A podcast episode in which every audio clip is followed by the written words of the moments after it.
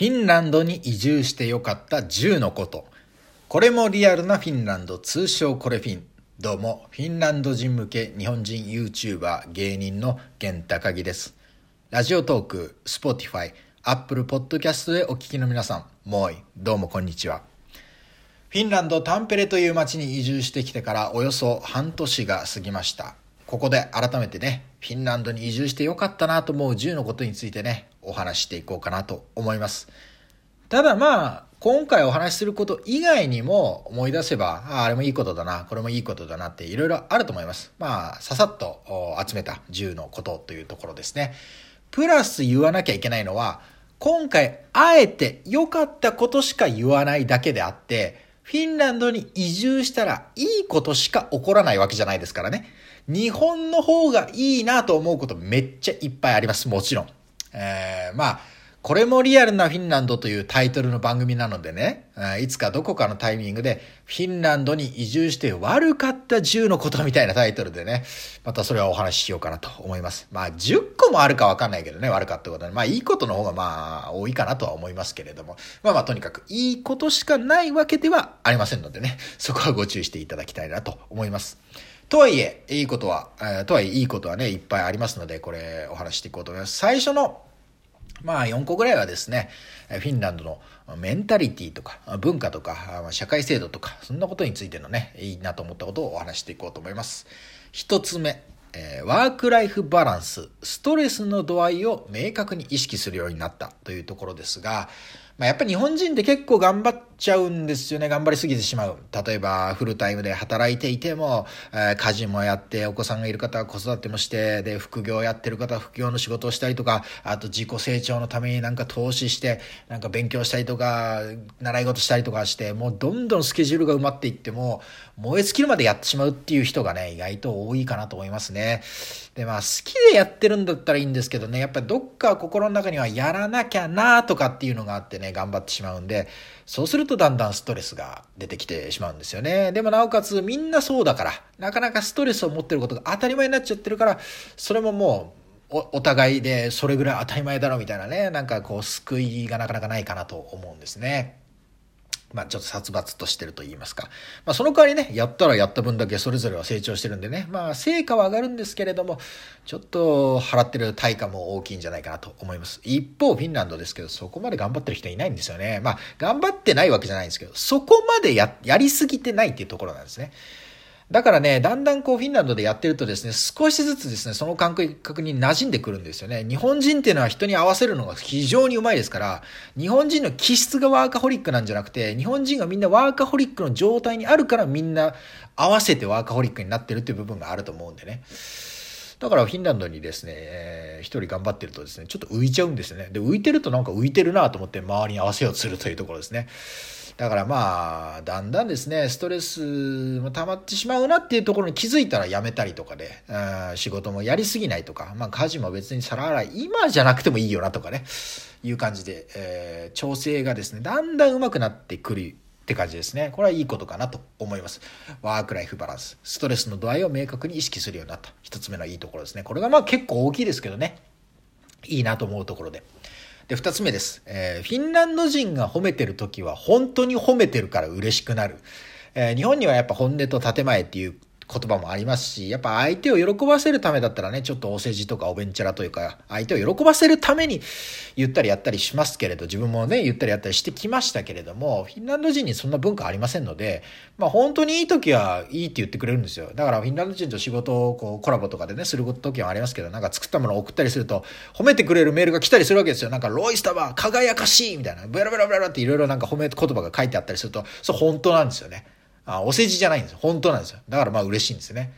あだからそれはいいことだなと思いますね。まあ疑心暗鬼になる必要がないですよね。褒めてもらってもお世辞じゃないのかなとかって思う必要がないんで、それはまあ嬉しいことですね。二つ目、褒めてる時は本当に褒めてるから嬉しくなる。で、三つ目ですけれども、これは、まあ、自分はまだあの使ったことはないんですけれども、まあ、セーフティーネットが充実してるというところですね。まあ、社会の保障として。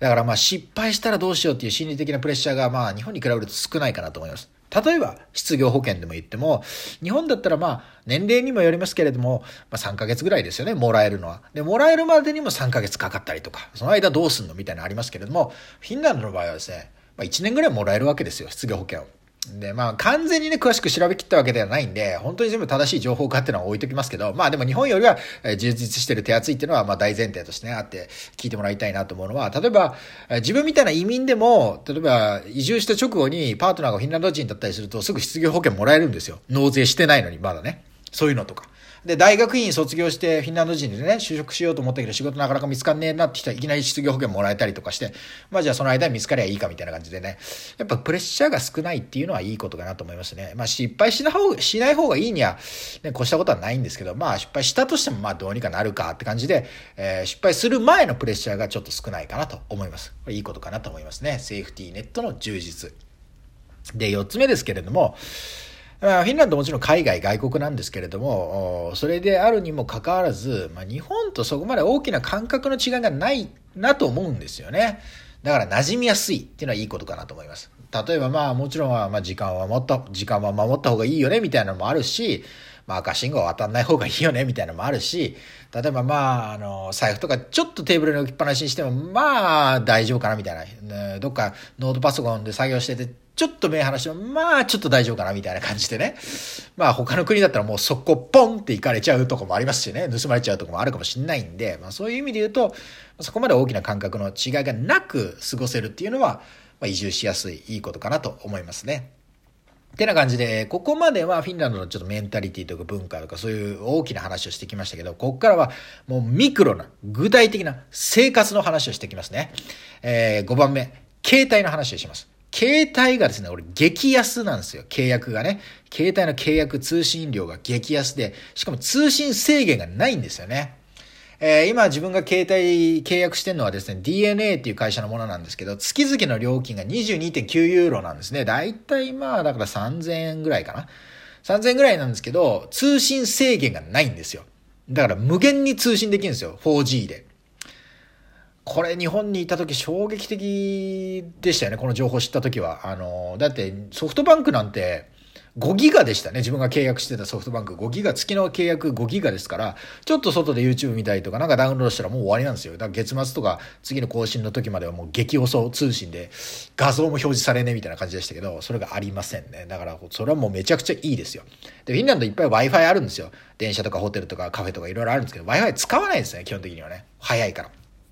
ただまあ、バスとか電車とか移動のもので森の中みたいなとこ通ってる時はやっぱ回線は遅いんで、そういう時は Wi-Fi の方がいいですけどね。基本的にはもう、スマホの通信で大丈夫です。家に Wi-Fi ない人もいますからね。ネット引いてない人もいるんですよ。だってテザリングでパソコンで全部できちゃうから。ってな感じで、えー、それがいいところですね。携帯激安通信制限なし、5番目ですね。で、6番目、まあ部屋。自分は部屋で結構仕事することが多いんですけど、まあ部屋が広いですよね。部屋が広くて、まあ家賃がまあまあまあ安い。自分が住んでるのはまたタンペレっていう首都ヘルシンキじゃないんでね。まあそれと比べても安いかなと思いますけれども、まあ妻と二人暮らしで 1LDK に住んでますけれども、で、家賃も半分に割ってますんでね、全然東京にいた頃よりも安く広い部屋に住めてるっていうところはいいことですね。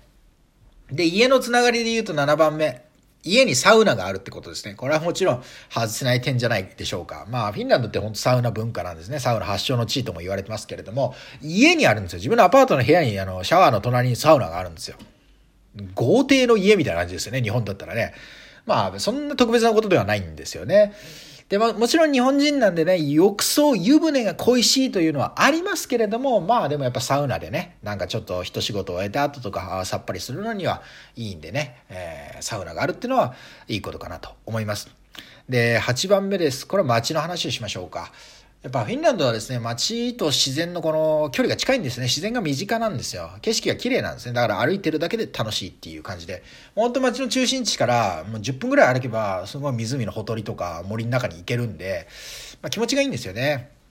だから日本の街で例えると、吉祥寺とか、井の頭公園もある、街のど真ん中にあるんだけど、もうデパートもあるしみたいな。便利だけど自然があるみたいな。まあ、もうちょっとそれのスケールでかい版みたいな感じでね。だからタンペレなんて本当吉祥寺みたいなもんですよ。メインストリートにはデパートも何個もあるし、でもそこから10分歩けばもう巨大な、もう森と湖。まあ森は巨大じゃないですけど、湖は巨大なね、湖がありますんでね。で、冬になると湖が凍って湖の上歩けちゃうみたいな、そういう感じなんでね。まあ、自然と都市のいいミックスっていうのは、あいいところかなと思います。で、9番目。まあ、これは海外移住に関することですよね。えー、まあ、フィンランド語を使ってコミュニケーションすることに達成感があって楽しいっていう感じですね。日本で3年間フィンランド語勉強しましたけど、まあ日本で使う機会なんてないんですよ。フィンランド語勉強したって何のビジネスにも役にも立ちませんよ。英語勉強した方がいい、もちろん。だけど、フィンランドに来たんだったらフィンランド語使った方が楽しいんですよね。もちろんフィンランド人ほとんど若い人は全員英語喋れるんで、英語で暮らせちゃうんですけど、それでもフィンランド語を使ってコミュニケーションすると相手が、お、なんかやるやんけ、みたいな。なんか事務手続きとかでね、死に、警察とか行ったりした時にも、なんかフィンランド語で全部、やり取り全部できたりしたら、なんか満足感もあるんですですよ。英語でもいいかもしれないですけど、まあ、英語使っとるやん、みたいな。まあ、日本で英語で暮らしてるみたいなもんですよね。日本人で英語できる人もちろんいっぱいいるけど、まあ、日本語で喋った方が面白そう、みたいな感じですよね。だから、フィンランド語で、えー、コミュニケーションすると楽しいっていうところですね。で、最後は、まあ別にフィンランドって感じではないですけど、やっぱりこっちに移住してきて、で、フィンランド語学校とかいると、いろんな国の人がいるわけですよ。で、自分は、えー、クラスメートに結構ね、ヨーロッパ系とかいろんな国の人がいるんで、まあ、そういう人と知り合ってコミュニケーションすると、コミュニケーションすることはまあ興味深いし楽しいっていうところですね。はい、まあという感じで、えー、フィンランドに移住してよかった10のこと駆け足でご紹介いたしました。まあ他にもいろいろあるかもしれませんけどね、まあ10個パッと思いついたものをリストアップした次第ですというところですね。はい。では最後にちょっとお知らせをさせてください。フィンえー、これもリアルなフィンランド YouTube とかね、えー、Twitter、Instagram、最近はノートというものも始めましたのでね、ぜひそちらもアクセスしてください。これもリアルなフィンランドで検索していただいてもいいですし、えー、ラジオトーク、Apple Music、Apple Podcast ですね、Spotify 概要欄にね、リンクもあって飛べるかなとも思いますんで、えー、そこからでもアクセスしていただければ幸いです。これからもいろんなトークお話していこうと思います。ではまた次回別のトークテーマでお会いいたしましょう。それではさよなら。バイバーイ。